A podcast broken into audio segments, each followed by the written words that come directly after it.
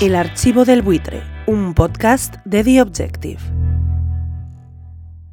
Tras varias semanas hablando de división en la izquierda por las listas electorales, esta semana ha sido la de la división de la derecha por el tema de Extremadura. Yo no puedo dejar entrar en gobierno a aquellos que niegan la violencia machista, a quienes usan el trazo gordo, a quienes están deshumanizando a los inmigrantes y a quienes despliegan una lona y tiran a una papelera la bandera LGTBI.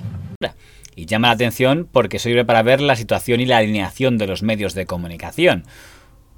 Escuchando a algunos, parecía, por ejemplo, que el hormiguero de don Pablo Motos era poco menos que el principal pelota propagandista de Vox. ¿Y qué tal Motos? Este es colega de Abascal. Este es colega de Abascal.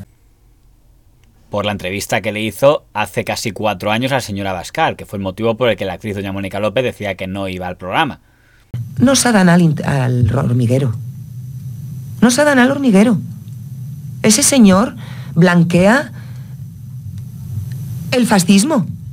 Comentaba yo otro día con un conocido si creíamos que iba el señor Motos a hacer alguna referencia a esta puya que le había lanzado la actriz señora López de que blanqueaba o no blanqueaba a Vox.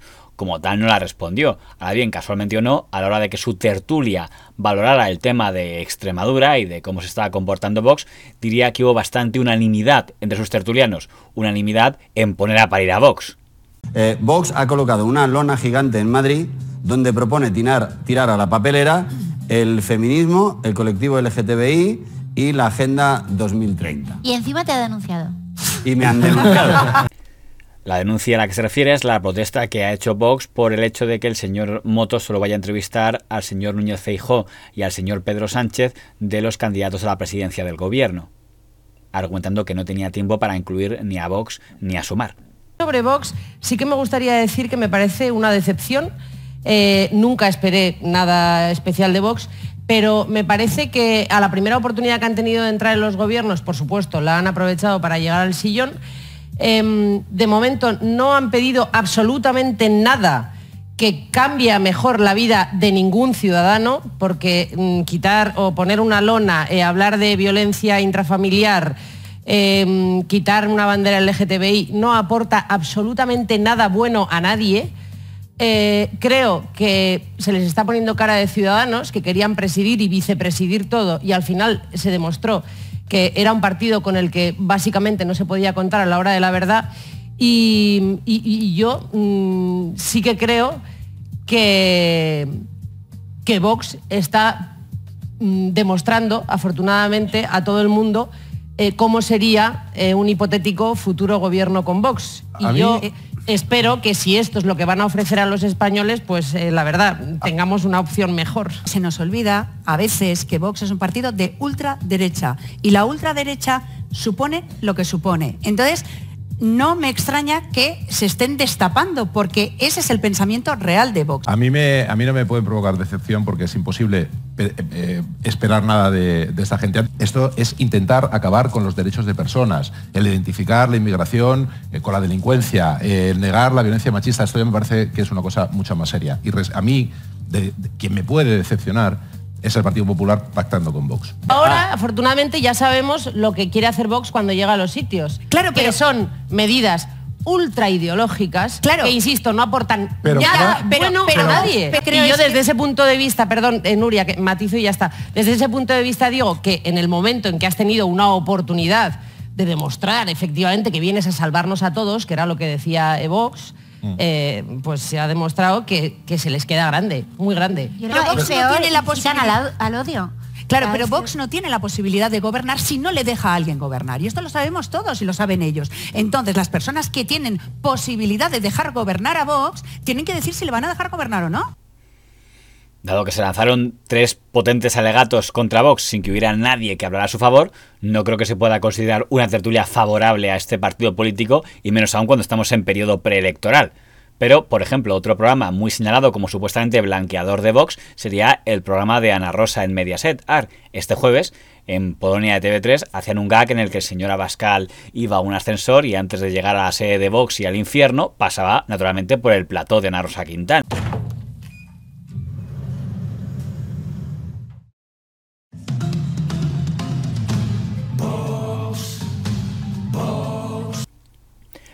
¿Cómo se ha posicionado la señora Ana Rosa Quintana y sus tertulianos en el tema de Extremadura? ¿A favor de la señora Guardiola y el Partido Popular o a favor de Vox? ¿O quizá ha habido opiniones diferentes? Tampoco, aquí también hubo unanimidad en toda la mesa. ¿Esto es un problema para quién? ¿Para Vox o para el PP? Bueno, yo ayer la escuché y me, me pareció impecable sus declaraciones. Yo creo que es lo que el PP debería hacer. El PP tiene una posición que debería aprovechar de fuerza, no caer en las agendas de Vox y ojalá en todos los territorios hubieran hecho lo mismo. Pero ¿hay un riesgo para el PP?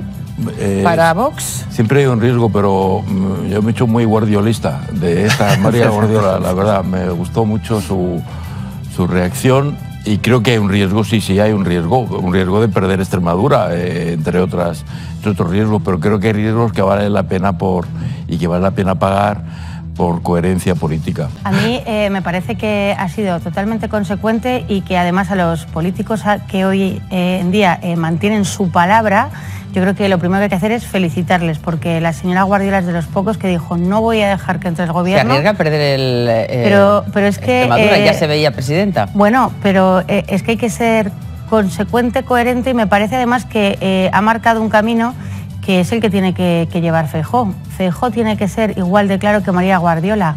¿Por qué? Porque no todo vale para los estar en una extremeños Moncloa. cuando tengan que ir a votar otra vez.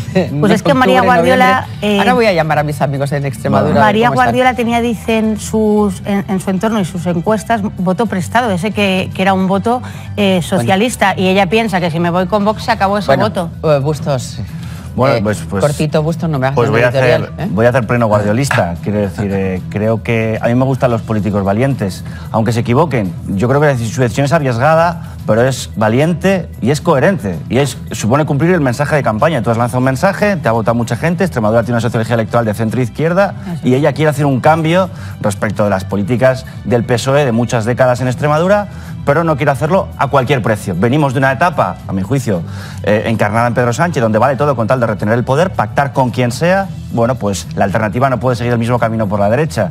Le puede salir mal, pero me gusta la gente de palabra y la gente valiente. Bueno, Juanjo, ¿tú qué crees? Yo creo que el riesgo que asume eh, le va a salir bien. Si hay repetición electoral, si aboca Vox a una repetición electoral, a María Guardiola le va a salir bien. No todo vale y es, eh, por fin, vemos políticos consecuentes. Y la propia presentadora dejó claro quién quería que fuera presidenta de Extremadura. Eh, bueno, aquí la- es que solo hay dos, posi- dos posibilidades, porque dice que hay muchas, pero, pero en realidad hay solo dos.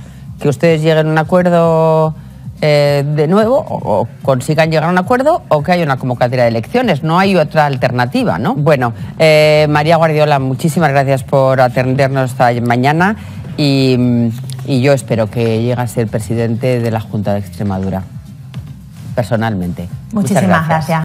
Eso sí, a su diagnóstico le pondría un matiz. Eso de que solo hay dos opciones, o Vox entrega sus votos al PP o hay elecciones otra vez, diría que es eh, lo que defiende el Partido Popular, porque en el fondo hay otras dos opciones que no plantea. Opción 3, que PP y PSOE se pongan de acuerdo y gobiernen juntos, estilo alemán, ya que tanto hablan de Alemania últimamente, o opción 4, que el PP se abstenga y permita que gobierne el PSOE por haber sido el más votado. Y para María Guardiola, poder mirar a su familia, a sus amigos a la cara y no traicionar su palabra es fundamental. Es clave. También en la sexta se han escuchado esta semana muchísimos elogios a la señora Guardiola, pero llama la atención que los principales elogios que se han escuchado han sido por parte del señor Martínez Vares, que aparte de ser tertuliano de la sexta, es el jefe de campaña DIRCOM y director de estrategia de la señora María Guardiola. Hay que frenar la ultraderecha. Pues tiene una oportunidad. María Guardiola ya lo ha hecho. María Guardiola ha dicho, conmigo no, conmigo no. Guillermo Fernández Vara va a ir a una investidura fallida. Y lo que debería hacer es decirle hoy a María Guardiola, te doy los cinco diputados que te hacen falta en la investidura, te y voto por- gratis pero- pero Santiago, para Santiago, frenar Santiago. la ultraderecha. En la investidura, te voto gratis pero- pero Santiago, para Santiago, frenar Santiago. la ultraderecha. El señor Martínez Vares tiene todo el derecho a elogiar a la señora que le paga el sueldo, pero me parece que lo lógico sería que la sexta indicara que es su director de campaña. Mira, sobre María Guardiola, simplemente- simplemente no hay nada de tacticismo, A es veces- ella en sí mismo, la Sí, verdad con patas. yo no Eso digo- es María mira, Guardiola, yo no- una mujer de Santiago, principios y de palabra. Santiago, yo no- hay no- no tengo marketing dudas. electoral, no hay nada. No tengo es ella. dudas. De hecho, de manera más o menos sutil, el señor Maestre y el señor Nacho Corredor aludieron al director de campaña de la señora Guardiola aunque quizá gran parte de los espectadores no pilló que es que se estaban refiriendo al señor Martínez Vares. Mira, yo admiro mucho, mucho a quien lleva la estrategia política de María Guardiola. Mira, yo admiro mucho, mucho a quien lleva la estrategia política de María Guardiola. Buenas tardes. Yo también admiro al estratega político de María Guardiola. Eh, te manda un abrazo aquí Santiago Martínez Vares. El archivo del buitre, un podcast de The Objective.